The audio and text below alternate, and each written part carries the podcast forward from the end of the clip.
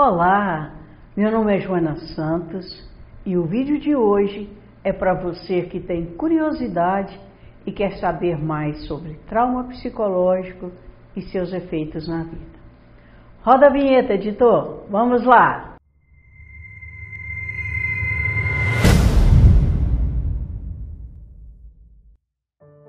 Trauma psicológico é uma ferida, uma abertura, uma vivência profunda, causando algumas alterações emocionais e muitas vezes físicas.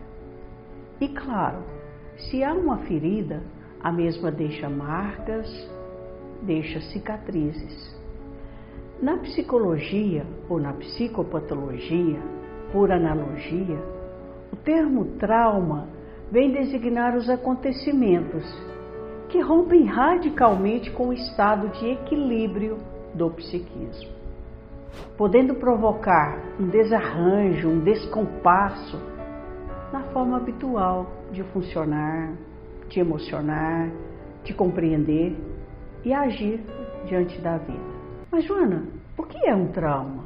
Para o significado do trauma, iremos por parte. Primeiro, Podemos dizer que o trauma é considerado como um acontecimento da vida, da vida do sujeito, que se define pela uma intensidade, pela dramaticidade, mas também pela incapacidade que essa pessoa tem de elaborar, de reagir, de viver esse acontecimento de uma forma adequada, de uma forma mais leve em sua vida.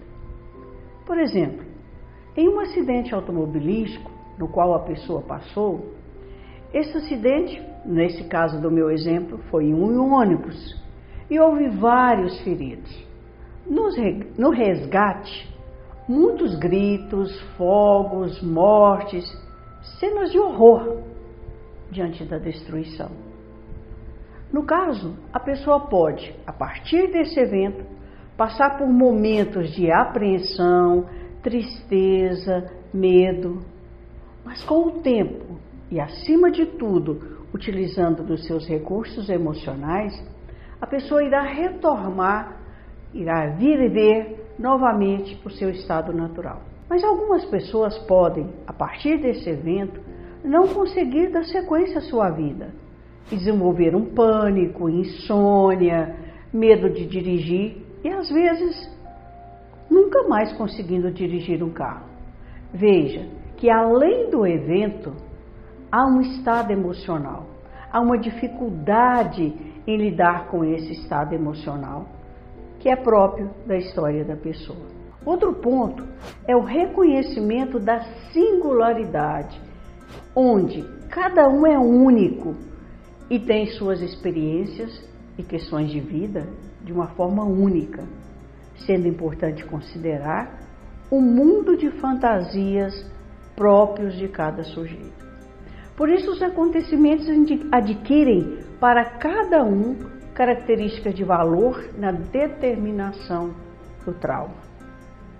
Então, eu diria que, de uma forma geral, o trauma é como nós interpretamos, como nós atravessamos o sofrimento. No exemplo do acidente, há uma exposição, mas acima de tudo, há uma forma particular de interpretar o evento. Portanto, temos as três significações ou pontuações que estão implicadas no significado do trauma. A de um choque violento, de uma ruptura né, de um rasgo, eu diria, e por fim, os efeitos ou consequências sobre o conjunto dessa organização psíquica. O trauma, então, é o impacto de um acontecimento sobre o psiquismo singular do ser humano.